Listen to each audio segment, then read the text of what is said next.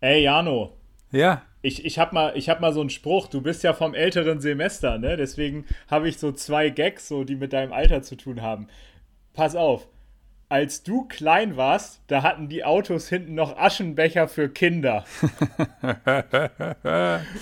ja. Und in, in deinem Alter, ne? Weißt du, was da Glück bedeutet? Glück bedeutet da in einen Raum zu gehen und zu wissen, was man dort wollte. Und in diesem Sinne herzlichen Glückwunsch. Du bist heute in dein, äh, dein Arbeitspodcast Goldener Lauchzimmer gegangen und wusstest, was du wolltest, nämlich eine neue Folge mit mir aufnehmen. Da danke ich dir sehr für. Es ist wie immer eine Freude, hier mit dir zu sein. Herzlich willkommen da draußen äh, an den mobilen Endgeräten. Liebe Lauch Nation. Hallo, meine Kinder. Hallo, Kleiner.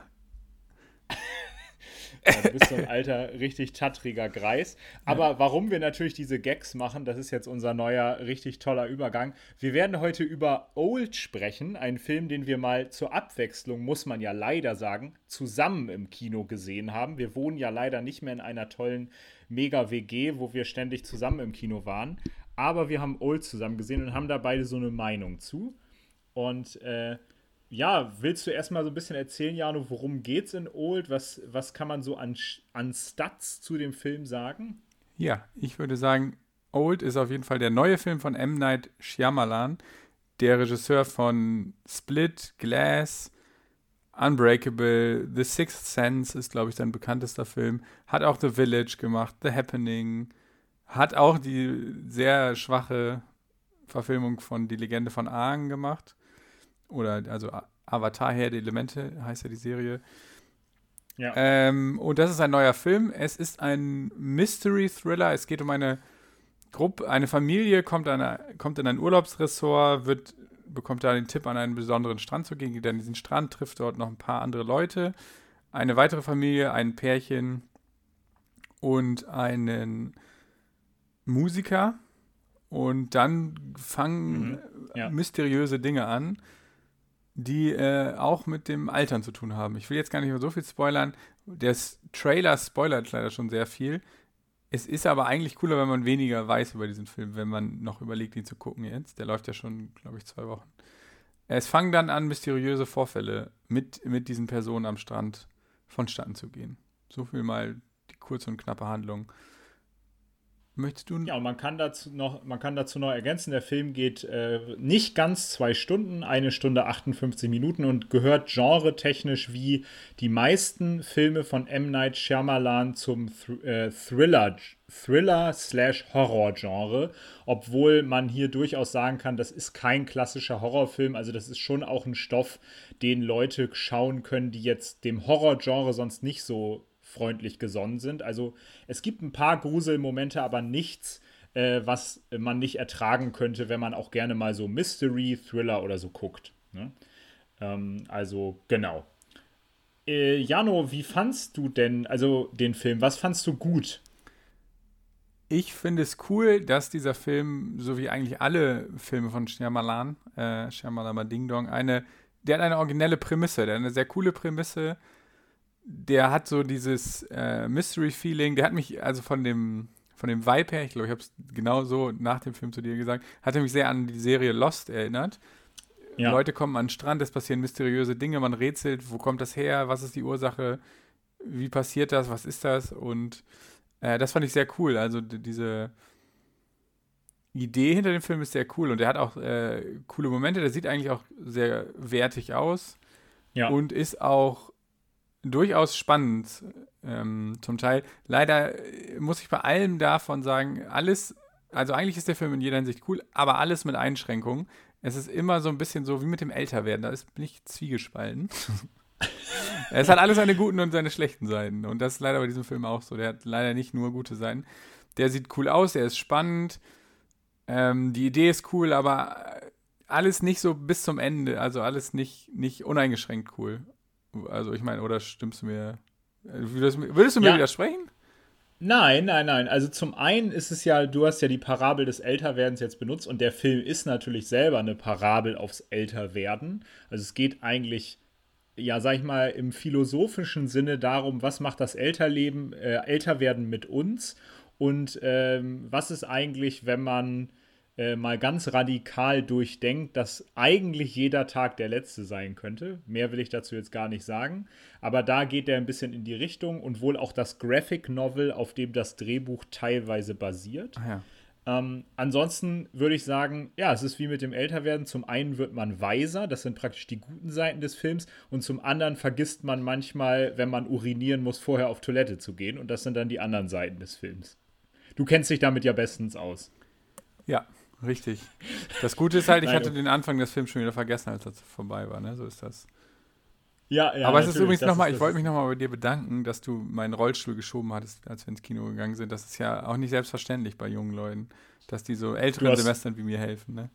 Das stimmt, das stimmt. Und du hast sogar einen Wheelie da mitgemacht, das war auch krass. Ja.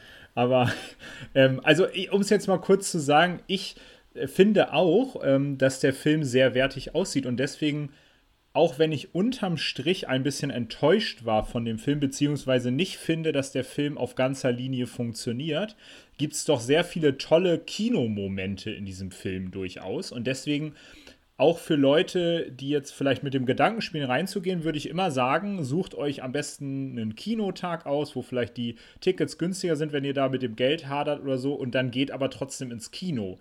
Denn der Film hat durchaus einige Dinge, die es wert sind, im Kino zu sehen. Wie du es gerade gesagt hast, der Look ist sehr gut und der ist auch durchaus innovativ. Das ist ästhetisch meines Erachtens zwar nicht ganz rund, aber er hat trotzdem geile Szenen ähm, die im, auf der großen Leinwand einfach toll wirken. Also, und äh, genau, deswegen ist es weiterhin auch eine Empfehlung, würde ich sagen, den äh, zu schauen. Ähm, es gibt zum Beispiel so viele Szenen, äh, die da an so einem Strand, also sie spielen ja fast alle an diesem Strand. Es ist also in gewisser Weise teilweise sogar so eine Art Kammerspiel, obwohl niemand in der Kammer ist. Aber es gibt eben über die weiten Teile des, äh, des Films keinen Ortwechsel, was ich super cool finde ähm, und was da auch gut funktioniert. Und es gibt so Gruselmomente, die auch mit dem rapiden Älterwerden äh, zu tun haben. Und die sind durchaus auch sehr, sehr, sehr gelungen. Ähm, ja, aber hinten raus sind es halt die Figuren, die dann mich doch nicht so interessieren als Personen tatsächlich. Und das ist dann so ein bisschen schade, das hätte man noch zusätzlich haben können. Das war nicht so toll wie in M. Night Shyamalans letzten Film, äh, zum Beispiel Glas, haben wir auch mal hier drüber gesprochen, finde ich zum Beispiel, hat auch nicht hundertprozentig funktioniert, aber hatte bei den Figuren trotzdem interessante Ansätze, also zumindest bei manchen. Ähm, und äh, hat das cool durchgedacht. Äh, äh, bei Split und Unbreakable, die ja auch damit zu tun haben, ist es noch besser. Ne? Also, das sind dann auch emotional äh, tolle Filme. Ja, also ich würde sagen, das ist jetzt kein Film, in dem, über den wir in zehn Jahren noch sprechen und schwärmen. Aber der hat halt irgendwie seine fast zwei Stunden lang einfach irgendwie Spaß gemacht. Ist jetzt, ne? Ja, Spaß gemacht ist gar nicht schlecht. Ja, ja also der war auch. unterhaltsam auf seine Weise. Äh, und ich sag mal, manchmal will man ja auch nicht mehr. Man will ins Kino, um sich unterhalten zu lassen. Und das hat dieser Film schon geliefert, finde ich. Ja, doch, absolut, absolut. Und ähm, genau, im Gegensatz zu einem schlechten Horrorfilm äh, ist das Tolle da hier bei diesem Film, dass er halt nicht so sehr, also es gibt ein paar sehr gruselige und auch verstörende Momente, aber in der Regel äh, sehen wir eben als Zuschauerinnen und Zuschauer die Reaktion der Figuren auf etwas Gruseliges, was passiert. Und das kriegt viel mehr Raum als die gruselige Situation selber. Und das ist irgendwie auch äh, toll gemacht. Also finde ich eine gute, äh, äh, gute Idee, so die Szenen aufzubauen, dass man in der Regel sozusagen die schockierten Gesichter sieht und nur erahnen kann, was sie gerade sehen. Ähm, das ist ganz cool gemacht. Ja, der Horror oder der Schrecken findet im Kopf ja. statt. Das finde ich immer sehr, sowas mag ich mit Filmen, das machen. Ja, genau. Äh, was würdest du sagen, wäre so deine Lieblingsszene aus dem Film? Ja, gute Frage. Ich würde fast sagen, ja, ich will jetzt auch nicht so spoilern, das äh, finde ich jetzt gerade schwierig. Ja, das stimmt, das stimmt, das ist schwierig. Aber es gibt so eine Szene, wo Personen auftauchen oder wieder auftauchen oder für die tauchen wieder für andere Personen im Film wieder auf und dann sieht man nur diese ja, nicht verstörten, aber diese fragenden Gesichter und äh, ja, weißt du, welche Szene ich meine? Ich glaube schon. Ja, also da, da geht es dann auch ums Älterwerden und dann äh, sieht man praktisch nicht, was wirklich passiert ist, sondern sieht nur die Gesichter derjenigen, ja, die das sehen und genau. die das gar nicht glauben können. Das fand ich einen sehr coolen Moment, weil da dachte ich, ja, das ist cool gemacht, dass man praktisch nur dieses Ungläubige sieht und äh, auch denkt, okay, was ist da jetzt passiert, was krass und so. Und das nicht einfach so plakativ ist, aber kann man machen. Und wenn, wenn man ins Kino geht und den nicht alleine guckt im Kino, kann man hinterher auch ganz schön übers Ende so ein bisschen diskutieren ohne das jetzt so zu ernst zu nehmen, so wie ja, viele Dinge. Das Ende hat, äh, hat natürlich, so ist es ja eindeutig, äh, hat natürlich einen twistigen äh, Touch, also so wie eigentlich alle Filme von M. Night Shyamalan. Es muss am Ende immer irgendeine Art Twist geben. Dieser Twist ist diesmal nicht so richtig ein Twist, aber der deutet sich schon an, aber am Ende ist es trotzdem sehr überraschend, was da los ist.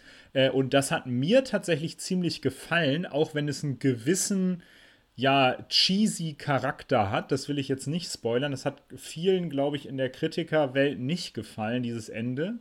Ähm, ich fand es eigentlich ziemlich gut. Es wird dann komplett global politisch plötzlich. Ähm, und ich fand das interessant. Deswegen, das wäre für mich zum Beispiel auch ein Grund, den Film zu gucken. Ähm, und da kann man auch noch äh, gewaltig drüber diskutieren am Ende.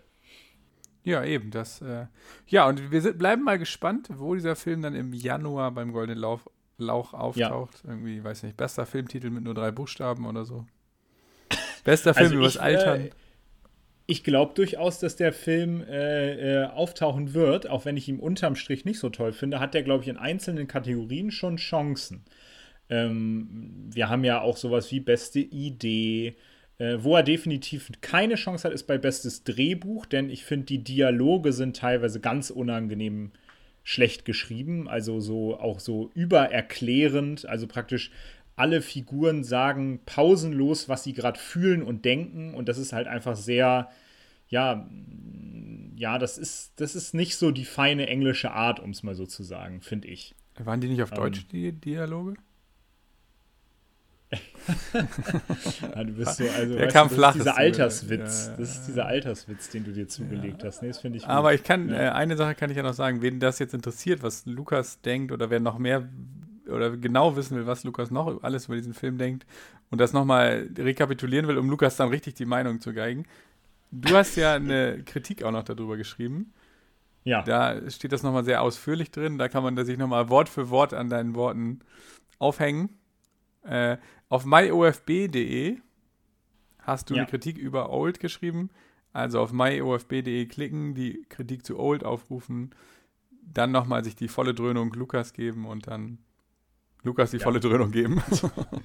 das, das ist sehr lieb. Äh, ich verspreche euch, es ist auch weitestgehend spoilerfrei, diese Kritik. Also, äh, wenn ihr Lust habt, klickt ruhig rein. Äh, lasst euch aber davon sonst nicht erschrecken. Der Film ist doch die große Leinwand trotzdem wert. Auf jeden Fall. Fast jeder Film ist die große Leinwand wert. Ja, das stimmt. Bevor wir jetzt gleich zu unserem beliebten Segment Fünf Fragen für ein Halleluja kommen, lieber Jano, will ich noch einmal kurz äh, drei Filme erwähnen, die jetzt in den Kinos starten. Die Kinos haben wir jetzt seit zwei Monaten wieder auf, was uns total freut.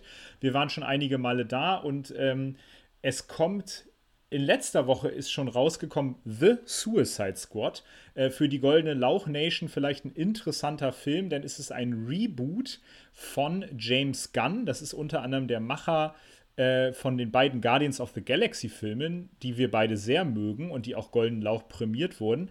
Und witzigerweise ist aber ein Reboot von Suicide Squad, der ja bis auf weiteres einer der Rekordhalter beim kackbraunen Lurch ist, also der hart abgestraft wurde.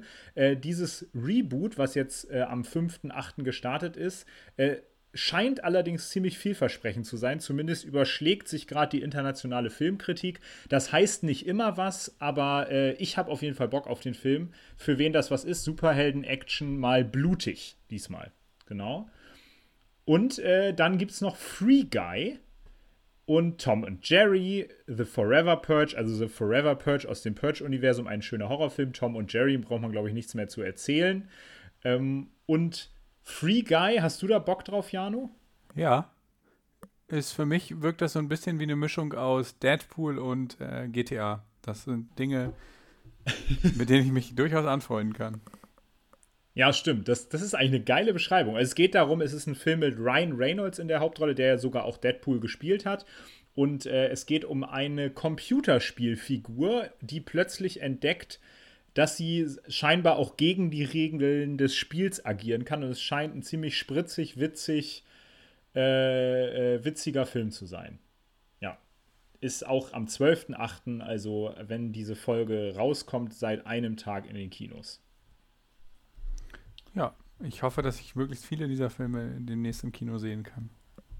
Ja, das, das hoffe ich auch. Hoffentlich können wir auch mal wieder zusammen rein und dann halten wir euch da draußen natürlich auf dem Laufenden. Aber jetzt erstmal unsere fünf Fragen für ein Halleluja. Ding dong. Okay, Lukas. Apropos GTA. Ich steige direkt ein, weil die Überleitung so genial ist. Apropos GTA. Welches äh, welcher Film sollte in ein PlayStation-Computerspiel, wie auch immer, in ein Videospiel verwandelt werden? Ja, das ist ganz witzig. Du hattest vor ein paar Wochen mal die Frage, welches Computerspiel in einen Film verwandelt werden sollte. Jetzt praktisch andersrum. Ähm, ich habe mich ganz einfach für äh, eine relativ naheliegende Wahl entschieden, aber ich finde sie auch cool. Der Film heißt Ready Player One. Und das ist jetzt natürlich eigentlich ein bisschen geschummelt, denn der Film ist ja praktisch ein Computerspiel.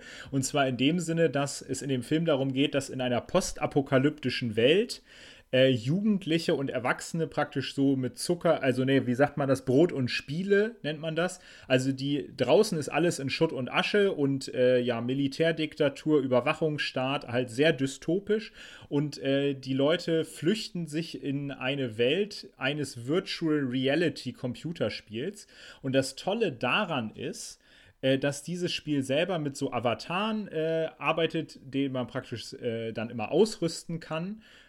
Und es spielt vor allem im Nerd-Universum. Also es gibt Spiele, die mit Star Wars zu tun haben. Es gibt Spiele, die mit äh, äh, St äh, Stephen King-Verfilmungen zu tun haben. Also alles, was so die Popkultur der letzten 40, 50 Jahre bereithält, gibt es dort als Level zu spielen. Es gibt zum Beispiel auch ein Autorennen, wo dann plötzlich Godzilla auftaucht. Ja? Äh, nee, äh, King Kong auftaucht. Und du mit einem Autorennen, wo du dann im DeLorean äh, von Godzilla, ich sag mal Godzilla vor King Kong wegfahren kannst. Und da hätte ich richtig Bock drauf. Das hat schon Spaß gemacht, als kleiner Nerd so einen Film zu gucken und das in der PlayStation zu spielen, wo du praktisch deine Lieblings- popkulturellen Level wählen kannst und die dann auch mit so einer kleinen Handlung vielleicht äh, verbunden sind. Das finde ich einfach toll und da hätte ich Bock drauf. Okay, ich programmiere das mal eben für dich dann, ne? Wie ja, wird das Spiel okay, nennen? Ready Player ähm, One, the Video Game. Ready Player One.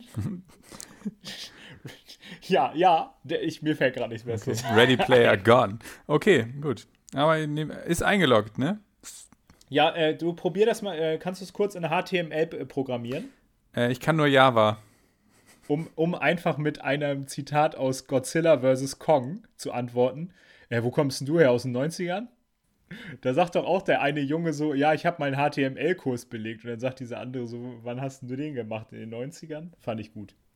Stimmt, ist ein, war ein Brüller. Äh, um das deswegen nochmal kurz einzuwerfen, ich war in Godzilla vs. Kong. Du hast den geguckt? Oh, äh, Ja. Entschuldigung, ich habe jetzt geschrien. Dann äh, müssen wir die Folge jetzt abbrechen und uns darüber unterhalten. Nein. Ja, das können wir nachher machen. Ja. Ich, äh, prinzipiell sage ich genau das gleiche wie du. Toller Film, den, äh, also toller Film, der komplett hirnrissig ist, aber der richtig Bock macht, weil es halt einfach Monster-Action vom Feinsten ist und das muss man im Kino sehen. Also mich würde nichts dazu kriegen, diesen Film zu Hause zu gucken. Muss ich echt sagen. Würde ich nicht anmachen, aber äh, im, äh, im Kino war der richtig geil. Ja, das nochmal kurz als kleine Predigt. Jetzt habe ich aber, und daher kommt auch die Idee für meine erste Frage an dich, Jano. Kong hat ja so eine geile Axt. Äh, und meine Frage ist deswegen an dich: Was ist bisher das coolste Gadget dieses Kinojahres? Yes. Wir haben ja manchmal auch die goldene Lauch-Kategorie, bestes Gadget. Ja, diese komische Axt, die er da aus dem Boden nimmt, das ist schon irgendwie lustig. Ich finde auch, äh, ich finde es übrigens geil, irgendwann nimmt der ja von einem also Godzilla hat ja diesen komischen Atomatem und er nimmt ja irgendwann das Dach von irgendeinem Ja. Hochhaus, benutzt das wie so ein Gullideckel, sieht das dann aus, und benutzt das wie so ein Schild gegen den Atomatem. Fand ich auch irgendwie geil, dass das auf einmal dann gegen, weiß ich nicht, Laserstrahlen auf einmal hilft. Alles andere Ja. wird eingerissen davon.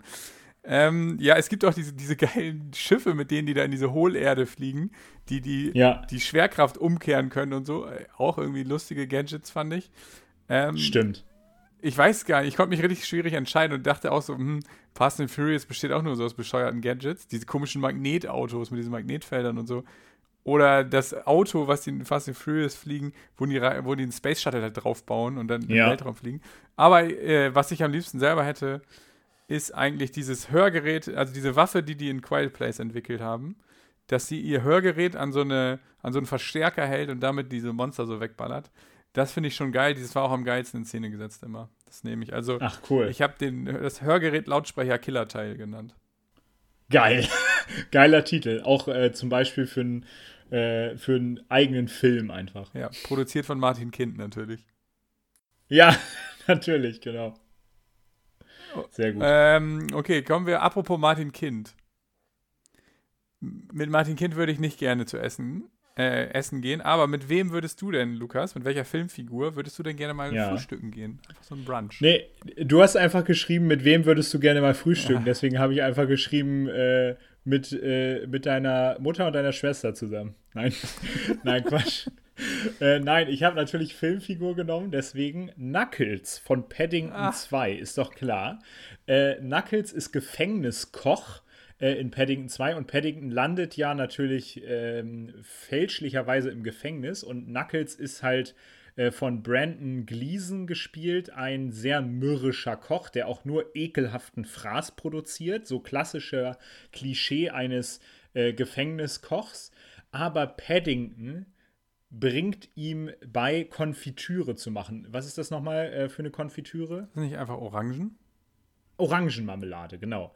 Und das bringt den kleinen Jungen in diesem Koch wieder zum Leben, der ursprünglich mal nichts anderes wollte, als ja einfach die Welt mit seinen Gerichten zu verändern. Und ich hätte gern so eine, äh, ich hätte gern diesen mürrischen Knuckles, mit dem ich so eine kleine kulinarische Tour machen könnte, nachdem er praktisch äh, ja wieder den Sinn in seinem Leben durch Paddington entdeckt hat. Und von ihm würde ich mich dann so bekochen lassen. Und falls irgendeiner vorbeikommt und äh, mich daran hindern will, einfach immer weiter zu essen, kann Knuckles dem auch richtig eine verpassen. Also richtig so nackeln. Deswegen, äh, das wäre auch gut. Klingt nach einem tollen Brunch. genau. Äh, nächste Frage an dich, Jano. Und zwar, was ist bisher der beste Filmtitel im August? Ich habe es jetzt mal einfach so ganz spezifisch gemacht. Ja, und dann habe ich, und ich habe einfach ganz spezifisch geguckt, welche Filme kamen und kommen im August raus oder kommen noch Ja. raus. Und dann habe ich gesehen, ah, es kommt ein Film raus, der heißt Sky Sharks.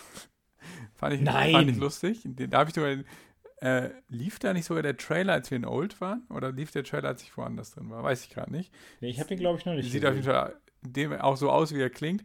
Und äh, welchen Titel ich auch einfach cool oder interessant finde, ist Fabian oder Der Gang vor die Hunde. Der Ja, stimmt. der, ja. äh, wie heißt der nochmal hier, der, der Deutsche, der da die Hauptrolle spielt? Tom Schilling. Danke. Ähm, der ist, äh, soll auch, glaube ich, ganz gut sein, der Film. Der interessiert mich auch als Film tatsächlich. Äh, aber das klingt beides interessant. Und was ich mich jetzt gerade noch frage, was ist eigentlich der Unterschied zwischen Marmelade und Konfitüre? Oder gibt es da gar Ich glaube, der äh, Fruchtanteil, oder? Also, äh, liebe Hörerinnen und Hörer des Goldenen Lauch Podcasts, schreibt uns das doch mal. Ja, das. Ich, gla ich glaube, es ist tatsächlich der Frucht und Zucker, äh, das Gemisch an Frucht und äh, hinzugemischten Dingens, glaube ich. ah, okay, das ist interessant. Also wieder was gelernt hier. Also, wenn das stimmt, ey, ne? Vielleicht stimmt es nicht. Knuckles, schreib uns doch mal. Ähm, ja, geile Titel. Äh, ich, witzigerweise, habe ich die Frage gestellt, weil ich dachte, Gunpowder Milkshake würde auch schon im August starten. Aber er startet am 2. September, weil der Film klingt nicht so nach meinem Interesse, aber ich finde, der Titel ist richtig geil. Da haben wir jetzt drei geile Titel. Gunpowder Milkshake, Ah. Fabian oder Der Gang vor die Hunde und was war das erste nochmal? Sky Ach ja, Sharks. Sky Sharks. Sehr geil. Ja, Gunpowder Milkshake äh, ist, hätte wahrscheinlich auch sonst gewonnen. Ist ein geiler, also auch ein absurder Titel. Äh, aber der war jetzt gar nicht auf meinem Schirm. Aber wann kommt der raus? 2. September? Ja, Klingt. Äh, das ist doch der Film mit Lena Headey und wer spielt äh, die andere? Genau so. Es geht um weibliche, äh, sag ich mal, Profikillerinnen Ja, oder so. sieht Ne? für mich aus wie der weibliche John Wick so ein bisschen. Ja, stimmt. Ja. Ähm, dann ist jetzt die Frage, und da äh, komme ich nämlich drauf, weil du, äh, weil wir Old geguckt haben. Und zwar, über welches Filmende rätselst du heute noch? Also zerbrichst du dir heute noch den Kopf? Ja, äh, genau, da, da habe ich mich gefragt, es gibt so, es gibt so ein paar Enden, die ich nicht so gut finde und wo ich deswegen darüber rätsle, warum musste man das jetzt so machen, aber das habe ich jetzt nicht dazu gezählt. Es gibt natürlich den ganz krassen Klassiker Inception, die Frage, fällt der drehende Kreisel oder bleibt der stehen? Das ist ja aber mehr so eine philosophische Frage, aber nur um nochmal Christopher Nolan in dieser Folge zu erwähnen. ähm, und ein, ein Ende, wo ich nicht mehr so richtig drüber rätsle, aber was mich einfach immer noch fasziniert, ist das Ende von Mulholland Drive, einem Film, der dieses Jahr, glaube ich, 20 Jahre alt wird schon. Ähm, von David Lynch, einer meiner absoluten Lieblingsfilme, der ja, äh, über den wir hier auch schon öfter gesprochen haben, den es, glaube ich, auch bei Amazon Prime zu streamen gibt. Und dieser Film ist ein einziges Rätselspiel. Also es gibt mehrere Handlungsebenen, die miteinander verwoben sind, wo man auch nicht genau weiß, wann ist jetzt welche Zeitebene. Das ist alles nicht so Science-Fiction-mäßig, sondern es ist wirklich eine Art Enigma, um es mal so zu sagen. Es ist eine Art mysteriöses äh, ja, Verwirrspiel, mysteriöses Puzzle, was sich da so zusammen, ähm, ähm, zusammenbastelt. Und ich habe einfach immer wieder Spaß aufs Neue, dieses Rätsel zu entwirren. Und deswegen würde ich sagen, wäre das meine Antwort. Ähm, ich ich gucke den Film einfach immer wieder unheimlich gerne und habe ja jetzt schon mal so eine Theorie, was die äh, Verbindung dieser unterschiedlichen Handlungsebenen ist. Aber äh, jedes Mal aufs Neue versuche ich es wieder zusammenzusetzen und freue mich dann so aufs Ende und äh, danach dann mit den Leuten, mit denen ich es geguckt habe, nochmal drüber zu diskutieren, was die so meinen. Also ist eine große Empfehlung, ist ein Mystery, Thriller, Drama ähm, mit, ja, sag ich mal, Rätselgarantie. Man könnte auch einfach sagen, dieser ganze Film ist ein großes Rätsel. Ja. Also, es ist eine große Empfehlung. Ja, der ist übrigens schon 20 Jahre geworden, also dieses Jahr. Äh, ich habe nämlich eine, ein anderer Podcast, die haben nämlich eine ganze Folge über diesen Film gemacht zum Jubiläum so. im Frühjahr. Deswegen und äh, selbst die haben den, die Essenz dieses Films nicht alle gleich gesehen oder gleich fassen können. Ja, ja. Also wie gesagt, große, große Sehempfehlung äh, mit Naomi Watts und Justin Thoreau und noch ein paar anderen Leuten. Also ähm, super cool. Meine letzte Frage an dich, Jano. Die lustigste Filmfigur, die dir jetzt gerade einfällt. Es gibt, und warum? Es gibt so viele, das ist so, als wenn du mich fragen würdest, wir stehen am Strand und du würdest mich fragen, ah, welche Sandkorn findest du am schönsten? so, das ist sehr, sehr schwer. Es gibt sehr viele, spontan würde ich sagen, äh, McLovin finde ich mega witzig. Ich finde aus Team America finde ich, glaube ich, Spotswood witzig. Äh, witzigste Figur, ich als einzelne Figur ist Ellen aus Hangover an sich. Der ist schon sehr, sehr durchgehend sehr witzig. Da ist eigentlich jede Szene witzig. Und ah, insgesamt, okay, ich äh, sag Ali G. okay, der ist aber also auch vor allem in der Serie, in der Ali G-Show eigentlich fast noch witziger als in dem Film. Ja, das aber die Sasha Baron Cohen-Figuren finde ich alle sehr witzig. Deswegen stellvertretend für alle Sasha Baron Cohen-Figuren nehme ich den. Das ist schon so mein Humor, der Typ. Ja, keine Ahnung. Es gibt aber noch so viel mehr, die ich jetzt wahrscheinlich vergessen habe. Ne?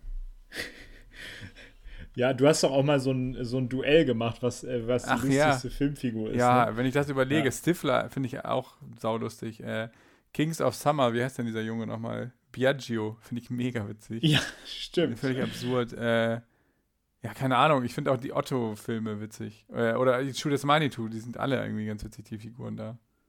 Ja. Also, pff.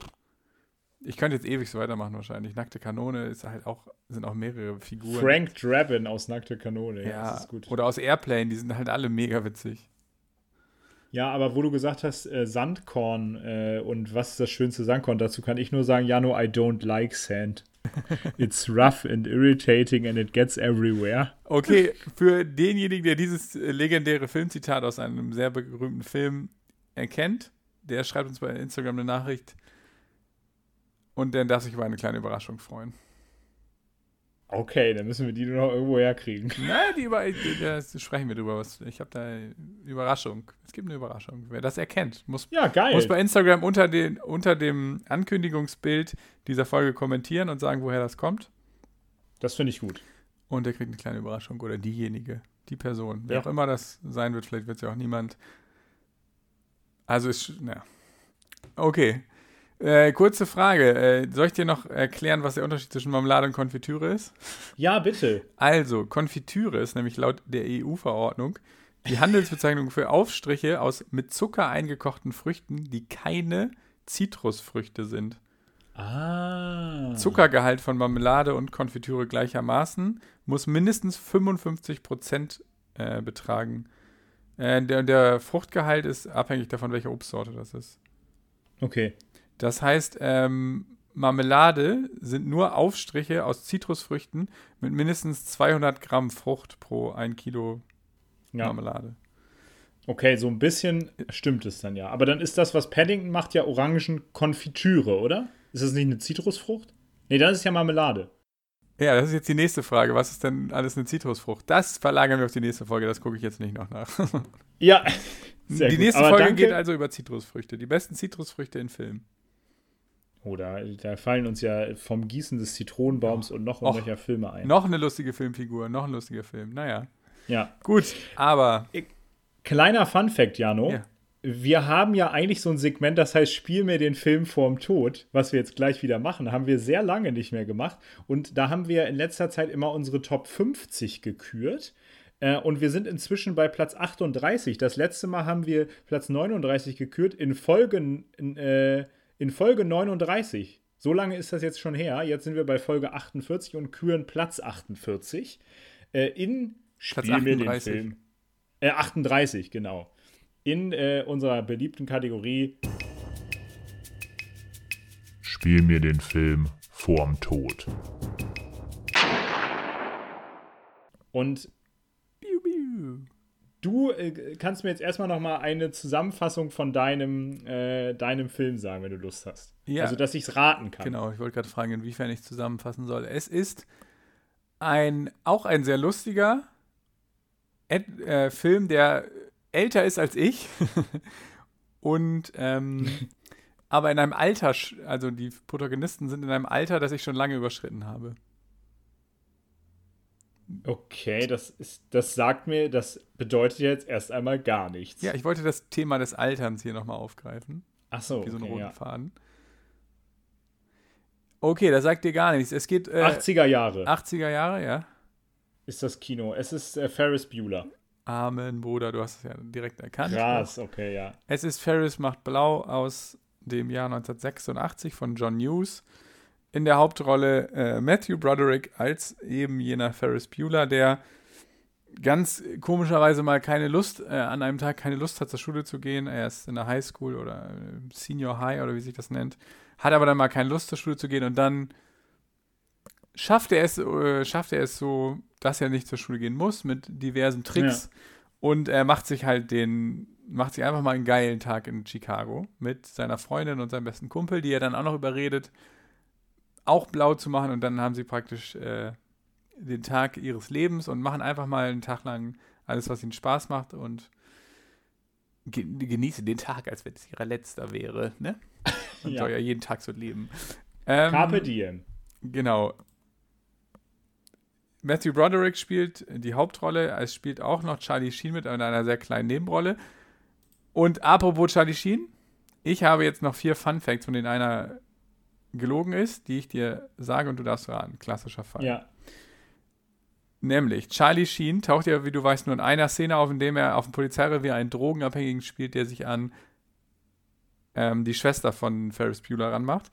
Und um diesen Drogenabhängigen oder Drogenverdrogten Typ richtig zu spielen, ist Charlie Sheen einfach zwei Tage lang wach geblieben, am Set rumgelaufen, damit er möglichst durch aussieht.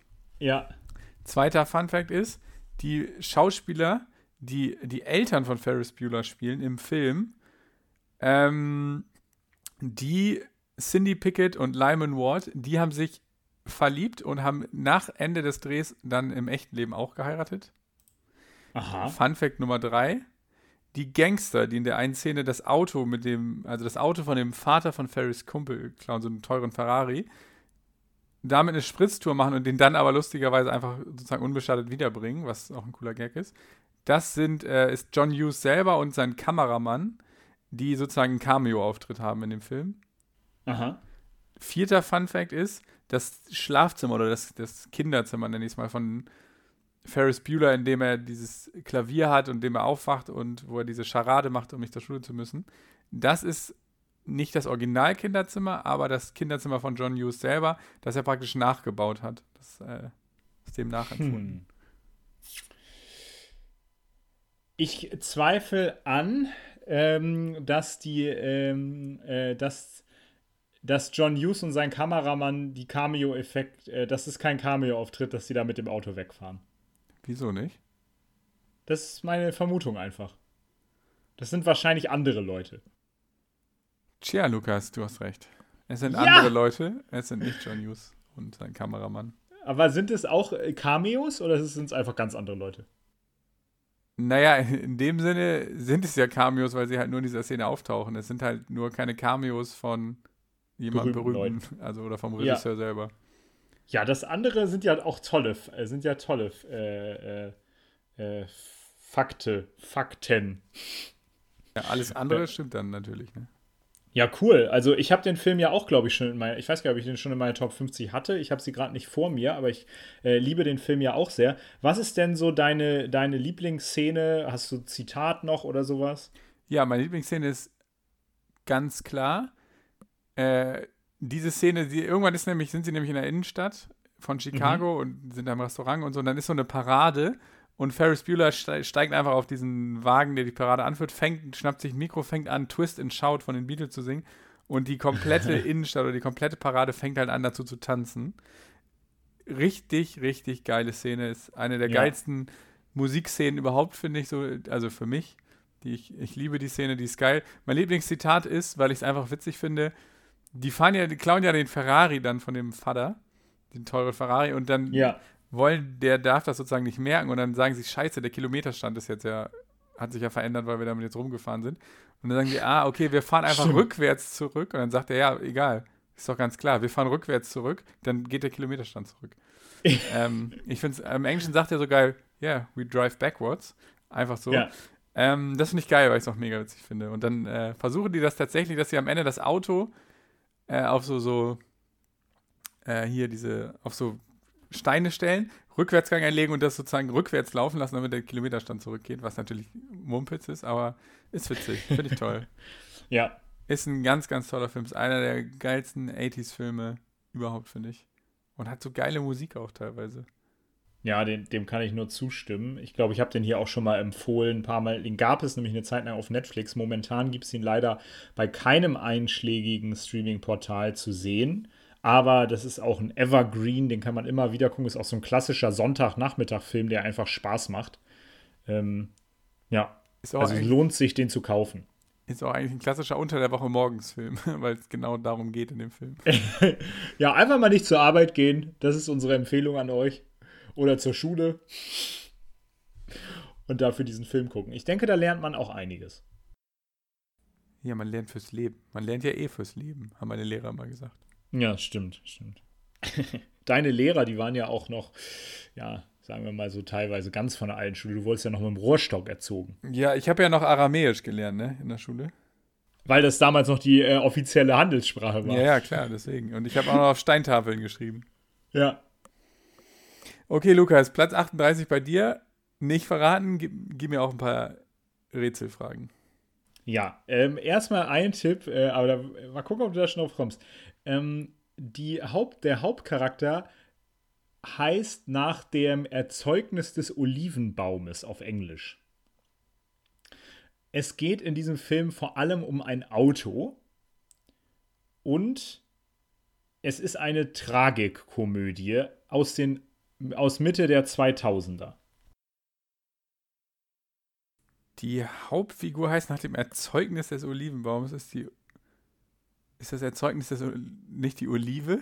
Der heißt Olive, ja. Die, der ja. Haupt, die, die Hauptcharakterin heißt Olive. Ah. Genau. Äh, es geht um ein Auto vor allem auch und äh, eine Tragikomödie, äh, die mit einer Patchwork-Familie zu tun hat, könnte man sagen. Ach, jetzt erinnere ich mich jetzt. Ich dachte gerade, Olive, das kommt mir so bekannt vor. Das ist Little Miss Sunshine. Richtig. Little Miss Sunshine bei mir Platz 38. Der Film ist von 2006 aus den USA vom Regie-Ehepaar Jonathan Dainton und Valerie Ferris, die eine Geschichte erzählen, die prämiert wurde mit dem Oscar fürs beste Originaldrehbuch. Und zwar war das das Drehbuchdebüt von Michael Arndt, der sonst so Filme gemacht hat wie Toy Story 3, Oblivion oder auch mitgeschrieben hat bei Star Wars 7. Das äh, ist jetzt, spricht jetzt nicht für ihn, aber das Drehbuch von Little Miss Sunshine ist ziemlich toll. Hat den Oscar gewonnen, ähm, genau. Und es geht um eine Familie, die so, ja, sage ich mal, herrlich problematisch ist. Es gibt da den einen Bruder von Olive, der kleinen Neunjährigen. Äh, also erstmal, es geht um diese kleine Neunjährige, die möchte gerne zu einem Kinderschönheitswettbewerb und möchte da gewinnen.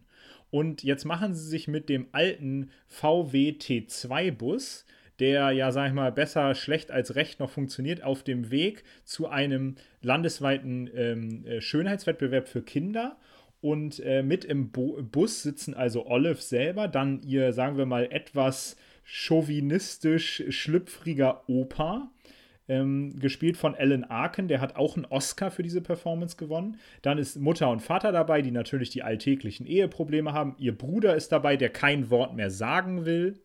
Äh, aus Gründen und ihr Onkel ist dabei, der gerade erst äh, einen Selbstmordversuch hinter sich hatte und jetzt wieder langsam ins Leben zurückfindet. Also es ist, wie gesagt, äh, herrlich problematisch alles und es geht auch darum, wie die Familie zueinander findet äh, und äh, ja, wie das so läuft auf so einem Schönheitswettbewerb für Kinder. Es ist ein ziemlich lustiger Film, auch ein ziemlich rührender Film und ich habe vier Fakten für dich. Okay, hau raus. Fakt 1: Steve Carell, der den Onkel von Olive spielt, stand lange Zeit auf der äh, Kippe, ob er mitspielt, weil er so umworben war von vielen Studios, ähm, und deswegen, äh, also gerade berühmt geworden und deswegen eigentlich nicht zur Verfügung stand. Fakt 2, die äh, Produktionscrew hat immer äh, sichergestellt, dass Abigail Breslin, die die kleine Olive spielt, wirklich Musik hört, wenn sie im Film Musik hört. Und zwar deswegen, weil ihr Großvater, gespielt von Alan Arkin, die ganze Zeit rumgeflucht hat und man nicht wollte, dass das Kind das mithört. Dann der dritte Fakt. Die äh, Story basiert auf, ja, sagen wir mal, Ereignissen des Drehbuchautors Michael Arndt, der tatsächlich in seiner Kindheit ähm, über 600 Meilen mit einem halb kaputten VW-Bus durchs Land gereist ist. Und der vierte Fakt ist, der eben besagte Drehbuchautor Michael Arndt hat für diesen Job die tatsächlich den Job als persönlicher Assistent von Matthew Broderick aufgegeben, von dem wir ja gerade geredet haben bei äh, Ferris Bueller. Äh, ich sag, das erste stimmt nicht. Okay. Wie, äh, das eher mit Steve Carell. Wie kommst du darauf?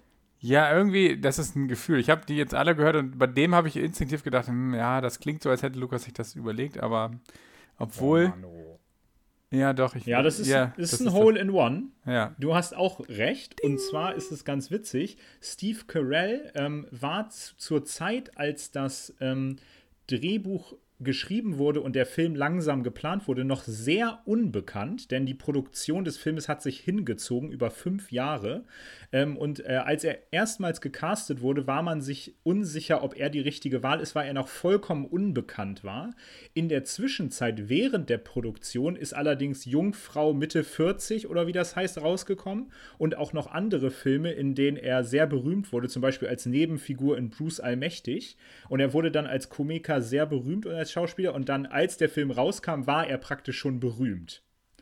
Genau. Ist er nicht mit The, The Office äh, dann so durchgestartet? War, war das nicht auch die Zeit? Oder bringe ich das völlig durcheinander? Doch, das müsste auch die Zeit gewesen sein, ja. Aber ich glaube vor allem dieser Jungfrau Mitte, heißt der, ja. wie heißt der nochmal? Jungfrau, Jungfrau 40 männlich sucht.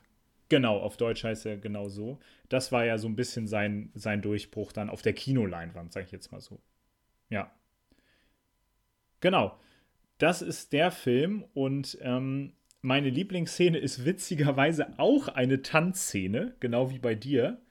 Äh, es ist ein bisschen der Höhepunkt des Films und zwar äh, tauchen dann die, die Familie taucht bei dem Beauty-Contest auch für Kinder und das ist natürlich alles ganz weird und das findet der Film natürlich auch von seiner Position nicht toll, dass da Kinder dann irgendwie so, ja, wie bei so Deutschland sucht den Superstar oder das Supertalent praktisch so gedrillt werden und die, äh, die Mädels und Jungs, ich glaube, es sind vor allem Mädchen, äh, dürfen da immer noch was anderes machen, äh, also zum Beispiel Flöte spielen oder irgendwie Gedichte aufsagen und so. Und äh, Olive hat sich eine Tanznummer ausgedacht und diese Tanznummer hat sie vor allem von ihrem Opa gelernt. Äh, und ich hatte ja schon gesagt, der Opa ist so ein bisschen perverso. Äh, und es ist wirklich so, dass diese Tanznummer halt einfach ja überhaupt nicht den gehobenen Standards dieses Beauty Contests entspricht. Und als die Familie von Olive plötzlich merkt, dass das jetzt absolut in die Hose geht, springen sie alle auf, rennen auf die Bühne und tanzen mit ihr zusammen äh, diesen Tanz, damit sie sich sozusagen nicht schämen muss. Äh, und das ist richtig, richtig toll. Und so ein, der Moment, wo die Familie so zusammenfindet, das ist wirklich ein ganz berührender, aber auch sehr lustiger Moment in dem Film. Äh, einfach nur toll. Ja, das Lied Super Freak hat da äh, für mich nochmal. Ja, genau, ja. Äh, Super Freak. An Klasse gewonnen. Ja, stimmt. Stimmt, stimmt. Super Freak. Das, äh, das ist richtig geil. Äh, es gibt diesen Film übrigens momentan im Sky-Abo, Sky-Ticket-Abo, sonst leider auch nirgendwo zu streamen, aber der läuft auch immer mal wieder im Fernsehen und ist auch eine große Empfehlung für die heimische Filmbibliothek. Ähm, und ich finde ihn einfach toll. Ich, ich mag auch die Schauspielenden da. Toni Collette haben wir auch schon oft beide, als Mutter ist sie ja da, äh, haben wir auch schon beide oft gelobt. Wir sind beide auch große Paul Dano-Fans, der damals noch ganz jung war 21 war, glaube ich, als der Film gedreht wurde. Genau. Ja. Ja, der ist eine richtig gute Mischung aus witzig und berührend, finde ich, dieser Film. Ja. Hast du zufällig deine Top äh, 50 noch vor dir? Kannst du schon anteasern, was Platz 37 wird? Ja, kann ich. Soll ich? Oh, ich kann es, glaube ich, auch. Ich krieg's gerade noch aus dem Kopf hin. Ja, mach mal. Äh, ist auch eine, bei mir ist es auch, auch eine Mischung aus berührend und witzig ist es äh, vom, vom, von der Stimmung her ist der so, geht der auch in die Richtung von Little Miss Sunshine, Ferris macht blau. Ähm, und ist, glaube ich, die äh, eine, die erste Oscar-Nominierung eines mittlerweile, weiß nicht, weltbekannten und extrem weltberühmten und wertgeschätzten Schauspielers. Aus welchem Jahrzehnt? Der Film? Ja. 90er. Okay, okay, sehr gut. Äh, ja, dann könnt ihr schon mal miträtseln äh, da draußen. Ich gebe mal als Tipp, mein Film ist tatsächlich der zweite Film des Regisseurs in meiner Top 50. Ähm, es ist auch einer meiner Lieblingsregisseure. Er gilt als einer der großen Kultregisseure des modernen Kinos. Und der Film behandelt die Sklaverei in durchaus kontroverser Manier um es mal so zu sagen. hm, das klingt ja interessant. ja, also wer, wer das wissen will, äh, muss natürlich unsere nächsten Folgen hören. Heute mal wieder äh, unter der Ein-Stunde-Marke, wirklich Wahnsinn. Äh, wir hoffen, dass ihr Spaß habt im heimischen äh, oder städtischen Kino äh, und es genießt, dass wieder neue Filme starten. Wir genießen es auf jeden Fall. Es war mal wieder toll, mit dir, alter Greis, äh, zu reden. Und äh, ich hoffe, dass du beim nächsten Mal auch äh, dich noch daran erinnern kannst, was wir beim letzten Mal gesagt haben. Ja, ich notiere mir das auf meine Steintafel und äh, ich muss jetzt noch meine Abschlussarbeit über Feuer schreiben, ne? Sehr gut. In diesem Sinne, äh, gute Nacht. ciao, ciao.